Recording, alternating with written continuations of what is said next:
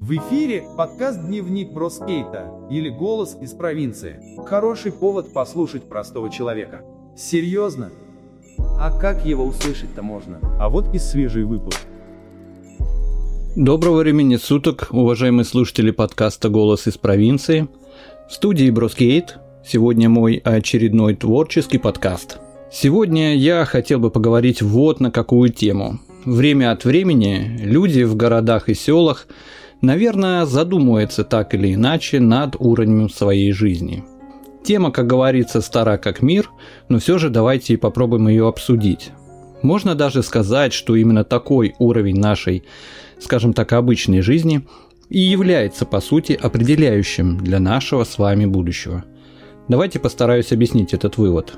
Как вы понимаете, жить в мегаполисе или жить в той же провинции – это совершенно разные виды спорта – я думаю, споров по этому поводу быть не должно вообще. Уровень комфорта, ну, скажем так, несоизмеримо разный по тем же внутренним ощущениям. И даже может возникнуть некая вредная иллюзия, что в том или ином городе жить намного лучше, или это место является некой, скажем так, землей обетованной, тем самым местом, где человек находит некий свой житейский покой. Однако вам скажет любой, что это не так. Даже житель той местности вам скажет, что это совершенно не так, и жить в том городе совершенно невозможно по его личным ощущениям. Повсюду хорошо, где нас нет. Так гласит народная мудрость, помните, да? В связи с этим тема сегодняшнего подкаста я думаю, что будет звучать приблизительно так. Единые комфортные условия проживания или те же блага должны быть у всех, или же почему мы сегодня живем лишь наследием того самого прошлого. А начать хотелось бы с моих личных ощущений. Некоторые мои близкие время от времени, ну в таких редких семейных разговорах говорят о том, что мы живем, скажем так, нормально или даже хорошо. Я, как правило, с этим определением не особо-то согласен, и всегда в таких разговорах хотел бы напомнить собеседникам, что все дело ну, в тех же наших с вами ощущениях. К сожалению, нет истинного хорошо или того же эталонного плохо. Есть только мы и наши с вами чувства. Мне кажется, у нас с вами попросту слишком мало той самой истинной информации о хорошей жизни. И нам, ну, по сути, это не с чем с вами сравнивать. Нет опыта той самой хорошей жизни, по сравнению с которой можно сделать тот самый правильный вывод. В противном случае мы бы вообще не думали, как мы живем, насколько шикарно, или насколько плохо и так далее. Самое удивительное, что подобные мысли возникают лишь у некого пролетариата, тех, кто чем-то, ну скажем так, обделен по его собственным ощущениям. Честно признаюсь, я сам такой. Вечно в глубине души я чем-то недоволен, хотя еще и не стал полноценной занудой, не совсем старой, однако считаю себя всегда правым. Вот что с этим делать, прав и все тут точка. Претензии таких людей, как я, бывают обоснованные и необоснованные. И, наверное, скажем так, послушав доводы подобных мне людей, можно немного так улыбнуться краешком рта и сказать, братан, ты чушь несешь. Или наоборот, призадуматься, все зависит от наших с вами ощущений. Давайте еще о примерах. Жить в той же провинции или жизнь в большом городе, Учеба в университете Москвы или ПТУ Великого Новгорода – это же совершенно разные ощущения, согласитесь. Претензии таких людей, как я, бывают обоснованные и не очень обоснованные. И, наверное, послушав доводы подобных мне людей, можно улыбнуться так краешком рта и сказать «Слушай, братан, ты чувств несешь». Или наоборот, призадуматься. Все зависит от наших с вами, по сути говоря, ощущений. Давайте приведу пример. Жизнь в провинции или большом городе Учеба в университете Москвы или ПТУ того же Великого Новгорода – это же совершенно разные ощущения, согласитесь. Жить в особняке или хрущевке прошлого тоже есть разница. Стало быть, логично возникает вопрос, почему мы живем не одинаково. Или, скорее говоря, что мешает жить на должном уровне всем людям нашего общества одинаково. Ну, всем это значит э, совсем всем. В теоретическом плане мы же сами себе и мешаем. Мы слишком сложные, разные. Мы, по сути, злые или добрые, все время стремящиеся все настолько усложнить, что становится, честно говоря, жутко. При этом желательно и вообще не работать, а есть такое универсальное слово «зарабатывать», больше просить у государства, непонятно чего именно, но больше просить. При этом у нас, по сути говоря, собственного плана как такового нет. Что-то сделать лучше для себя мы не можем, не умеем, мы умеем только просить. И при этом у нас нет собственного плана, как сделать так, чтобы было лучше для себя самого. может быть учиться лучше, если ты молод, может взяться за голову, если ты в возрасте. Про пенсионеров, конечно, я вообще ничего не говорю, там только контроль здоровья, а вот вменяемой аудитории, которая, ну, еще что-то решает, стоит, на мой взгляд, меньше просить, и больше развиваться лично. Не нравится работать, вообще по сути не работай. Сейчас это ну, никто не осудит. Стань блогером, еще кем-то, кто, по твоему мнению, гребет бабло лопатой, мне понравилось мнение одного из радиоведущих, который на подобную тему сказал, что если вам не нравится жить по законам того же общества, добро пожаловать на ПМЖ куда-нибудь в лес, где вы сами себе предоставлены и вас никто вообще не осудит. Живите как отшельник и формируйте свои некие правила, спорьте с белками, гоняйте медведей, милости просим. Иное дело, что гражданин современного общества, так или иначе, он должен участвовать хотя бы на уровне того же пользователя в политической жизни своего региона, ну и своей, конечно, провинции. И если требуется время от времени ваш голос или ваше мнение по тому или иному вопросу, ну не разбрасывайтесь этим голосом. Делайте это, по сути, осознанно. Это правильный и законный путь. Другого пути как бы нет, все остальное это, ну, лично мое мнение, хулиганство. Тогда, по сути, все вышестоящие лица будут понимать, что народ в курсе их дел, и по-простому принять или отклонить какие-то вещи или новые законы будет практически невозможно. Ну, это нереально. Сегодня же, на мой взгляд, очень трудно направить людей, проживающих друг с другом в одном а, совместно, на одной совместной территории, в какое-то общее русло. Это очень сложно. Тем более в сложном масштабах страны. А люди, они всегда будут э, чем-то недовольны, они будут хмурые, буйные, адекватные или не очень, но они будут разные. Совершенно разные люди с разными желаниями, целями или совершенно без таковых. И может возникнуть ощущение, что мы чужие друг другу вообще люди, да? Порой не знаем даже, как зовут соседа на площадке. Вот это обидно, вот это неправильно. А если есть конфликт или разность интересов, вот вам и общая социальная разобщенность, которая, ну, в принципе, присуща всем. Разговаривая про некую идеологию, вспоминается лично мне пионерские годы. Помимо искреннего стремления к учебе или там а, каким-то основным правильным правилам быть хорошим человеком, все хотели чего-то, хотели чего-то достичь хорошего. Все были быть достойными гражданами своей страны, Хотя и не все могли учиться хорошо или достигать чего-то достаточно быстро, но они стремились, и я стремился в том числе, и стремились к лучшему. Тех же бездельников, к примеру, знали всех поименно, их было в моем районе не так много, и они не мешали жить другим, это был их выбор. Но общество, безусловно, их, скажем так, всецело осуждало. Они не огрызались, они соглашались со своим положением и посильно, конечно, стремились тоже к чему-то своему лучшему, что возникало в их голове. Каждому, включая не очень успешных граждан, полагался, скажем так, свой кусочек благ, ну, свой кусочек счастья. И по большому счету, действительно, именно тогда все жили, скажем так, приблизительно одинаково.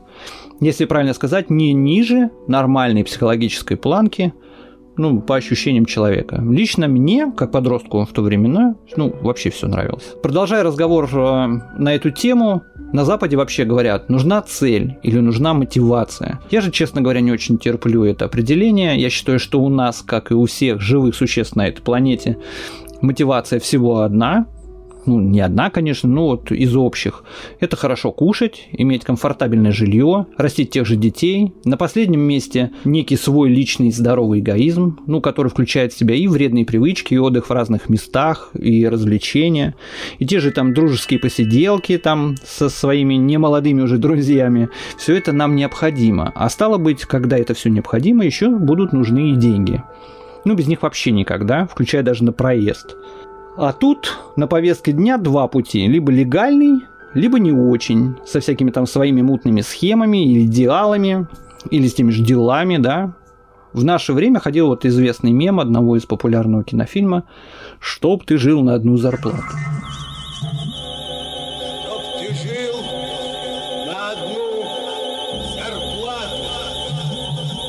Сейчас эта фраза, к сожалению, весьма спорна. Заработная плата, наверное, является определяющей для больших городов. В провинции же, на мой взгляд, она усредненно мала, а когда денег мало, она, ну, теряет свой психологический смысл как нечто такое сильно приобретенное. Я работал во многих местах нашего города. По своей профессии всюду зарплата была психологически мизерной. И для взрослого человека, как мне кажется, получать такие деньги за работу, ну, это попросту унизительно, конечно. Ну, а с другой стороны, возвращаюсь к началу разговора, а именно к тем же самым ощущениям, я уверен, что нам не с чем по сути сравнивать. Может быть, другим живется намного хуже или может быть лучше, я не знаю. Я не знаю, потому что в нашем обществе нет а, э, некого такого эталонного понятия «хорошо» или эталонного понятия «плохо». Есть как есть или есть как скажут. А вот хорошо это или плохо, ну давайте будем разбираться уже сами. Одной из основ нашего, скажем так, внутреннего хорошо, о котором мы говорили, является наличие того самого жилья. Начиная с времен молодой семьи или вообще дикой природы, жилье определяет наше настоящее и наше будущее, да, согласитесь. Трудно представить себе ситуацию, когда вам попросту негде жить, а вы строите там некие планы. Разве вообще такое возможно, да? Стало быть, жилье это наше, по большому счету, все но позволить себе это самое жилье и остаться не должным там либо государству, либо покупателям, позволить себе, конечно, никто не может. Такой опции попросту не существует и не предполагается. Купить, пожалуйста, взять ипотеку, да ради бога, но на всю жизнь. В остальном же шиш. Таким принципом пользовались во времена, мне кажется, еще графа Аракчеева, когда он, возводя свои знаменитые военные поселения делал крепостных крестьян на данной территории свободными, а взамен принимал их на практически пожизненную военную службу, но при этом давал свое жилье и возможность вести хозяйство прям как армия моей молодости. Вот такая была древняя аракчеевская ипотека, согласитесь. Очень схожие принципы. Вспоминая времена зеленой травы, ну а попросту говоря, мой любимый СССР, вновь выскажу свое мнение, что жили люди, скажем так, в правильном идеологическом направлении. К чему стремились? А к так называемому социализму. Давайте же немножко разберемся, что такое социализм и что об этом говорят учебники прошлого. Социализм – это некая политическая идеология, целью которой является стремление к более справедливой социальной или экономической организации общества. Прямо как тема нашего подкаста, да, согласитесь? Первоначальной целью социализма являлось достижение некого социального равенства или, по сути, сокращение возможного неравенства между теми же самыми людьми в рамках одного общества, где любые социальные классы, они вредны и недопустимы, как говорит наш президент, контрпродуктивны. На мой взгляд, основа очень правильная, и она, по идее, должна была сокращать любую политическую напряженность и в теории сплотить граждан для совместной работы на благо себя и государства. В СССР, на мой взгляд, это удавалось сделать по сути, наши желания сегодня не изменились, только как бы возможности стали несколько другими. Мы понимаем, что миром правит рынок, а в те времена, опираясь на принципы того же социализма, партия стала, э, ну, скажем, старалась заботиться о своих гражданах не просто так, не даром, а для того, чтобы эти самые граждане хорошо трудились и приносили пользу своему государству. Эта забота выражалась также и в виде неких материальных благ для тех же трудящихся. Безусловно, мы не будем обращаться к глубокой истории времен Владимира Ильича Ленина, когда та же страна, измученная революцией, находилась в совершенно плачевном состоянии. В те времена, в 1918 года, тот же Ленин и Центральный исполнительный комитет партии издали декрет об отмене частной собственности на ту же недвижимость. То есть шли вопреки сегодняшнему рынку. Собственности нет, Разделения на классы нет, помним, да? Все, нет проблем. Как следствие основной идеи тех времен было расселение бедноты из тех же бараков в дома богатого сословия. Это было так называемое всем известное уплотнение. Мы к вам, профессор. И вот по какому делу. Кто это мы? Мы новое домоуправление нашего дома. Я Швандер. Она Вяземская товарищ Пеструхин и товарищ Жаровкин. Мы, управление нашего дома, пришли к вам после общего собрания жильцов нашего дома, на котором стоял вопрос об уплотнении квартир дома. Кто на ком стоял? Но общее собрание жильцов нашего дома, рассмотрев ваш вопрос, пришло к заключению, что в общем и целом вы занимаете чрезмерную площадь. Совершенно чрезмерную. Вы один живете в семи комнатах. Личное указание Владимира Ильича Ленина определяло богатой квартирой ту, в которой число жилых комнат равнялось или превышало количество людей, постоянно в ней проживающих. При такой ситуации данную квартиру заселяли разношерстным людям по самую крышку. А хозяева либо оставались жить в уплотненном виде, если тебе некуда идти, либо шли на все четыре стороны. Как такового строительства нового жилья по сути не было. Ну, наверное, даже до 1920 года. Да и строительством в глобальном смысле такую работу назвать было нельзя, ибо объемы таких строек были ну, совершенно ничтожны. Это вам не идеи современной реновации, не новые районы и не Рублевское шоссе. Это совершенно иное. Наше строительно-монтажное управление построило такое количество жилой площади, которое равно одному такому городу, как Чита, десяти таким городам, как Хвалынск – или 32 крыжоплям. Дух захватывает при одной мысли, что...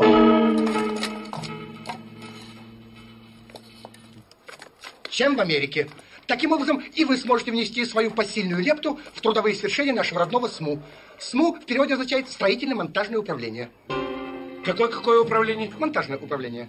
В итоге из-за тех же бесконечных сложностей вопрос индивидуального жилищного строительства попросту сгнил в сознании людей, и правительство приняло очень хитрый поворот. Все индивидуальное начало вдруг осуждаться в обществе. Что, собственно, конечно, и логично.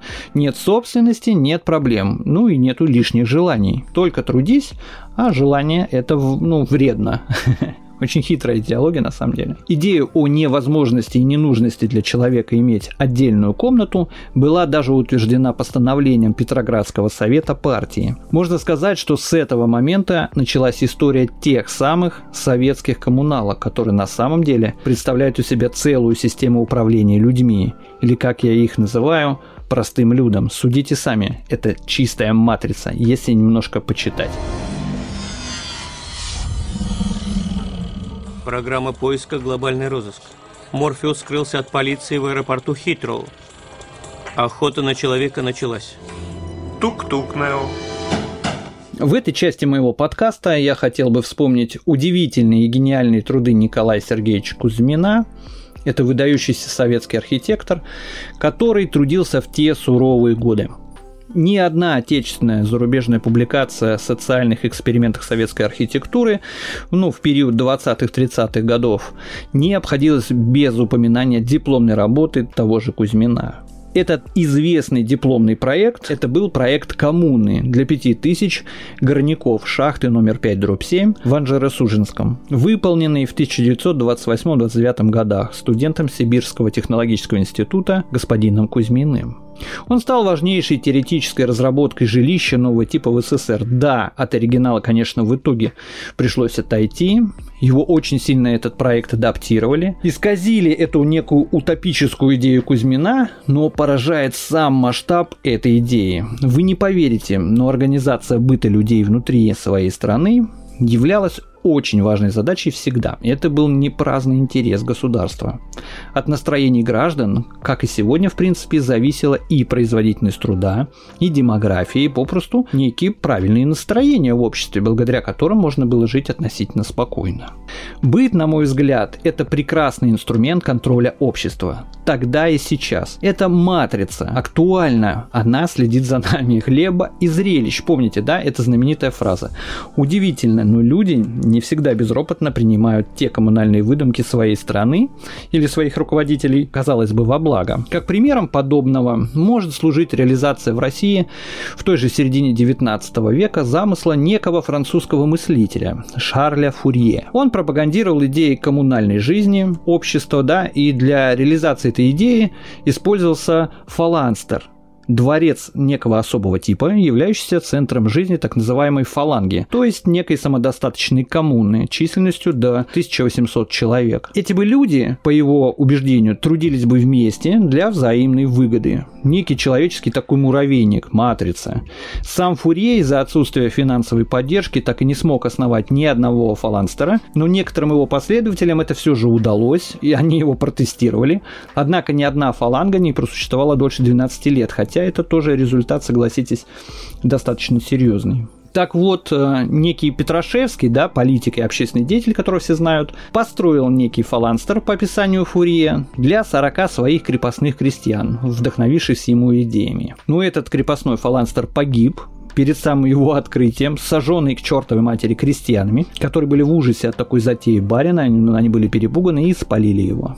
Однако идеи утописта Фурье продолжали вдохновлять идеологов нового общества и архитекторов прошлого. Но для реализации идеи коммунального хозяйства и того же совместного проживания людей необходима была соответствующая пропаганда, идеология, если хотите, и опять же работа с населением, чтобы народ воспринимал эти новые идеи правильно и не спалил ненароком подобные фаланстеры Фурье в случае их новой реализации, да? И так уже в 1927 году Народный комиссар просвещения Луначарский публикует книгу о быте, в которой, собственно, раскрывает идею организации новой жизни, или, правильно сказать, идею о новой семье в СССР. Луначарский пишет, что в социалистическом городе семья там старого типа, традиционного типа, окажется совершенно вредной и будет отменена. Он говорил, что только такая семья в полторы или три тысячи коммунальных человек представляет собой экономный в отношении общественного хозяйства и самый правильный для жизни человеческий коллектив. Очень напоминают утопизм Фурье. Максимальная коллективизация и разрушение традиционной семьи ставила целью освобождения женщин от так называемых традиционных укладов жизни, где женщина должна была освободиться от необходимости воспитания детей, там, ведения того же домашнего хозяйства, очень напоминает современные европейские ценности, если честно. Ну, можно вообще сказать, что идеи вот этого феминизма в полный рост, процветавшие в России в те времена, это все происходило в России, заметьте, а вы говорите русские. На этом фоне вернемся к работам Николая Сергеевича Кузьмина, который был очень серьезным архитектором, он был инноватором, разрабатывая такие же темы своей своей дипломной работы Кузьмин был глубоко потрясен жизненным укладом горнорабочих поселка Анжерка. Массы тех же крестьян, прибывавших в поселок в поисках работы, только обостряли тот же жилищный кризис, который и так там существовал. Норма жилой площади на одного человека составляла всего 3 метра квадратных. Кузьмин в своей работе описывал пьянство, дебоши, там, избиение женщин горнорабочими как результат некой бытовой неустроенности этих людей, где дети, выросшие в одной комнате с родителями, даже порой были вынуждены быть свидетелями некой семейной жизни, ну, короче, там грязь, мрак и ужас. Кузьмин, на мой взгляд, сформировал с одной стороны гениальный план коммунального хозяйства, который пригодился бы сегодня, наверное, Илону Маску при освоении того же Марса или там других планет.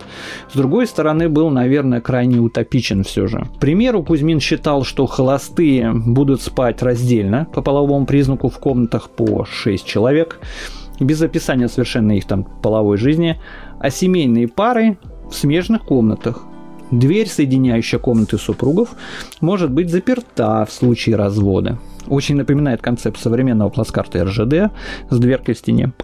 Открыл-закрыл. Один раз в чертежах Кузьмин, конечно, обозначил двуспальные кровати. Они были в то время очень осуждаемы, как некий символ там, сексуальной эксплуатации женщины. На схеме из восьми комнат спален Кузьмин написал двуспальные кабины но позднее критики более метко назовут их кабинами для размножения. Помните, потому что в СССР секса не было. Вообще прототипами того же общежития Кузьмина, скорее всего, являются русские рели... Э, те же религиозные секты XVIII века. Разделение людей на группы характерно именно для примитивных сообществ, обычно разделяемых на детей, юношей, девушек, взрослых или тех же пожилых. Формирование возрастных групп в советской системе удивительно схоже с этой моделью, те же там, да, представьте себе октябрята, пионеры, комсомольцы, члены партии, а в соседнем районе жених украл члена партии. А переход из группы в группу, как в примитивном обществе, сопровождался неким ритуалом, да, вы, выученными там наизусть присягами, повязыванием галстуков, ну, там очень все похоже с сектами на самом деле. Кузьмин разработал большой труд, научную организацию быта, сокращенно НОБ, он использовал данную систему для организации пространств в повседневной жизни проживающих людей в коммуне. Вот тут интересно, он оставил, он точнее составил некую такую круговую диаграмму, так называемый график жизни. Он ввел некий график даже для твоего личного пространства, для твоего личного времени в коммуне. То есть он разделил там э, твое время на отдых, питание, половая жизнь, воспитание детей, культурное или там физическое развитие, хозяйственное, там санитарно-гигиеническое обслуживание, медицинское. Может, я ошибаюсь, но мне кажется, что по такому примеру, можно сказать, живут наши военные базы в Арктике. Смотрел тут как-то по телеку на днях сюжет, вот один в один, ну вообще трудовая коммуна. Для каждой подобной возрастной группы Кузьмин составил расписание ежедневных тех же бытовых занятий, которые помогали бы в теории правильно и эффективно использовать жилое пространство и рабочее время. Возвращаясь к началу нашего с вами разговора о наших желаниях и потребностях, после всего услышанного, стоит, конечно, несколько понять, что мы всего лишь пиксели в жизни любого общества. И такое количество людей, населяющие территорию, обязательно нужно чем-то занимать. Труд и досуг должен быть организован. Только в этом случае мы сможем рассчитывать на различные блага взамен от государства. Поймите, что просто так, конечно, ничего не дается, да и ничего не дадут. Наши с вами мечты и блага не будут увеличиваться, и, как это не печально, мы никогда не достигнем цели, пока мы не научимся жить вместе, в сплоченной для общей задачи, не научимся жить в большой-большой коммуне под названием страна или общество, как вам удобнее. На сегодня это, наверное, самая рабочая схема развития общества. А вот важной общей задачи, к сожалению, у нас пока нет. И когда она появится, это большой вопрос. В современных рыночных отношениях мы никогда не будем равны друг другу, поверьте на слово. Ну, потому что рынок и обилие частной собственности, которая, как вы поняли, является собственной причиной неравенства, есть э, у одних все, у других ничего, этот конфликт никогда не будет исчерпан ну, простым путем. Просто смиритесь. В заключение хотелось бы дать нам всем один большой совет. Живите, пожалуйста, радостно, насколько это возможно, получайте удовольствие от сегодняшнего дня и не, скажем так, стройте заведомо проигрышных планов на длительное время, потому что вы расстроитесь. Это, на мой взгляд, совершенно бессмысленно. Жизнь сама покажет, что, как и куда. А на этом разрешите откланяться. Здоровья вам и до нового выпуска. Слушайте меня на подкастах, читайте ВКонтакте и Дзене. С вами был ваш Бро.